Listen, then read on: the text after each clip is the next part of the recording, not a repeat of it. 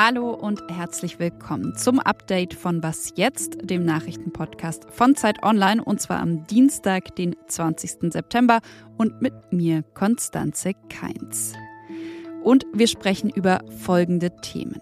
Wann bekommen Ermittlerinnen und Ermittler Zugriff auf IP-Adressen und welche Internetdaten dürfen überhaupt gespeichert werden? Der Europäische Gerichtshof hat heute sein Urteil zur Vorratsdatenspeicherung verkündet und wir schauen uns das genauer an. Außerdem haben die russischen Statthalter in Luhansk und Donetsk umstrittene Referenten angekündigt, sie wollen über Beitritte zu Russland abstimmen lassen, und zwar noch diese Woche. Der Redaktionsschluss für diesen Podcast wie immer 16 Uhr. Die Ukraine erobert ja weiter Gebiete im Osten des Landes zurück und in seiner täglichen Videobotschaft, da hat Präsident Zelensky nun zuletzt sogar gesagt, der Vormarsch, der soll schnell fortgesetzt werden und zwar damit, Zitat, das normale Leben in den ehemals besetzten Gebieten bald wieder hergestellt werden kann. Nun aber kam, und zwar möglicherweise als Reaktion auf diesen Vormarsch, also auf die Gegenoffensive der Ukraine, aus den Regionen Luhansk und Donetsk diese Meldung. Die Separatistenführung in Luhansk, das heißt die von Russland dort eben eingesetzten Beamten, wollen über Beitritte zu Russland abstimmen lassen. Und zwar schon vom 23. bis 27. September, heißt es von der russischen Nachrichtenagentur Interfax. Und auch für die Region Donetsk wurde ein solches umstrittenes Referendum heute angekündigt. Viel mehr lässt sich dazu gerade noch nicht sagen, aber wir schauen da für Sie natürlich weiter drauf. Seit Jahren wird um sie gerungen. Die Vorratsdatenspeicherung. Und immer steht auf der einen Seite ja der Datenschutz, auf der anderen die Strafverfolgung. Denn bei der Vorratsdatenspeicherung, da geht es vor allem um, ja, man könnte sagen, um diese Fragen. Wer hat mit wem wann telefoniert? Wo wurde telefoniert? Also in welcher Funkzelle?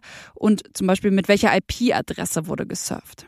Laut Gesetz müssen Mobilfunkanbieter in Deutschland eigentlich Telefon- und Internetdaten vier bis zehn Wochen speichern. Und zwar aus dem Grund, damit eben Ermittler und Ermittlerinnen später darauf zurückgreifen können. Die EU sieht das anders und hat deshalb heute ihr Urteil über die Vorratsdatenspeicherung vorgelegt. Und über das Urteil möchte ich sprechen und zwar mit Maike Love aus dem Digitalressort von Zeit Online. Hi Maike. Hallo.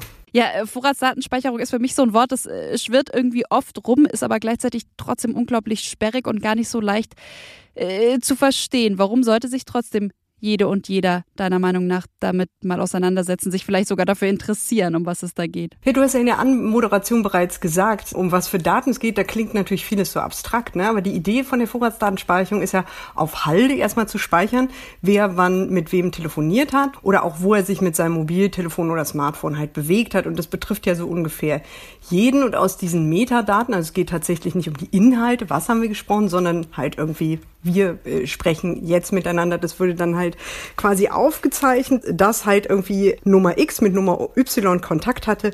Und aus solchen Informationen lässt sich ja schon so einiges über unser Privatleben halt dann doch herauslesen. Und da sagen halt Gegner, das ist ein massiver Grundrechteeingriff und protestieren seit mehr als zehn Jahren gegen diese Idee.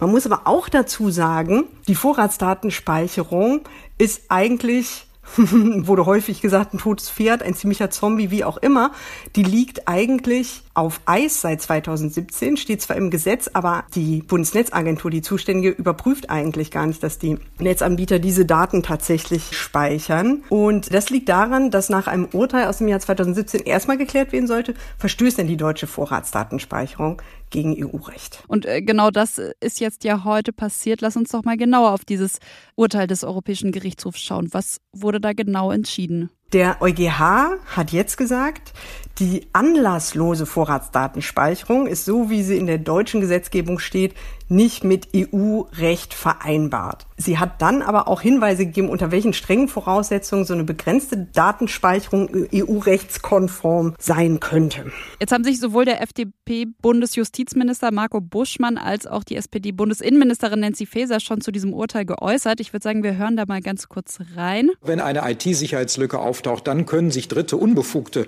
Zugriff zu diesen riesigen Datenmengen verschaffen und darin liegt erhebliches Missbrauchspotenzial. Die Speicherung der Daten, mit denen wir Täter identifizieren können, ist unbedingt erforderlich.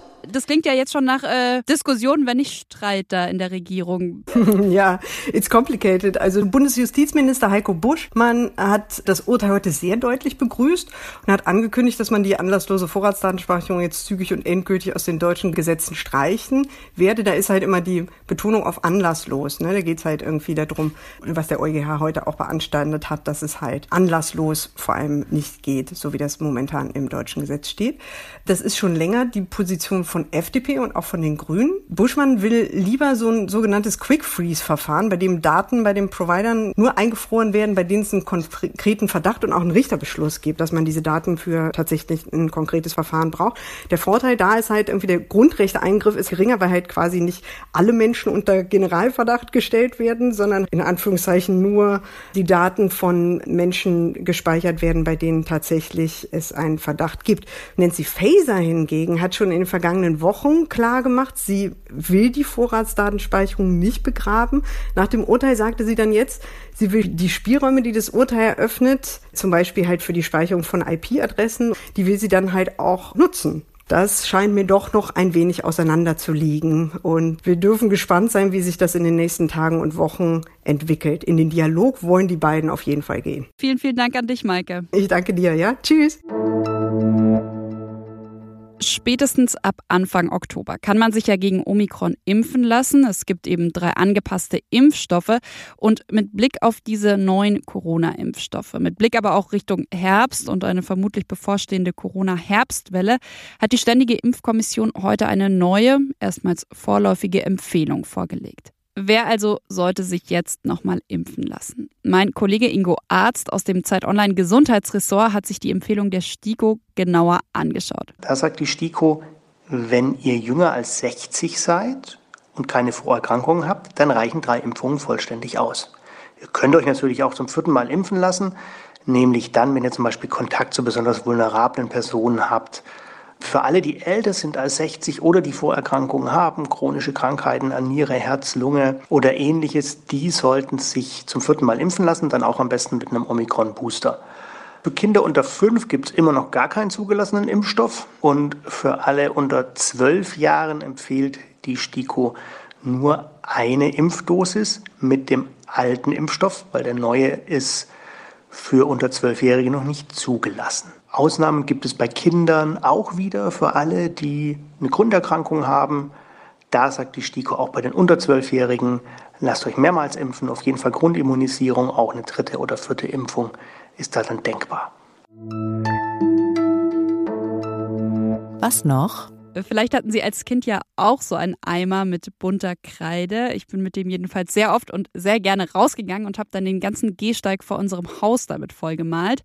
Ja, wäre ich also noch ein bisschen jünger und würde nicht gerade diese Folge für Sie hier produzieren, dann würde ich vielleicht gerade wieder mit dem Kreideeimer vor der Tür sitzen.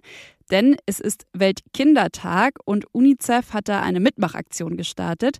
Kinder erobern die Straße heißt die, bedeutet konkret, UNICEF ruft Kinder weltweit dazu auf, mit Butterkreide auf die Straßen zu malen. Und zwar Bilder davon, was sie sich wünschen, welche Vorstellungen und Ideen sie für ihre Zukunft und für die Welt haben. Und damit der nächste Regen das nicht einfach wieder wegwischt, wenn Sie heute eine solche Zeichnung sehen, dann posten Sie sie doch. Der passende Hashtag dazu ist Hashtag, wie stark wäre das denn? Und hinter dem Ganzen steckt natürlich auch eine Idee, eine Überlegung. Kinder sollten mitentscheiden können, wenn es um ihr Leben und ihre Zukunft geht aber sie werden halt selten gehört.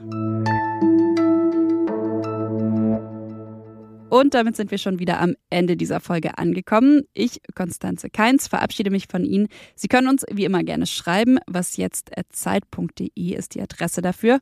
Und damit tschüss, bis bald.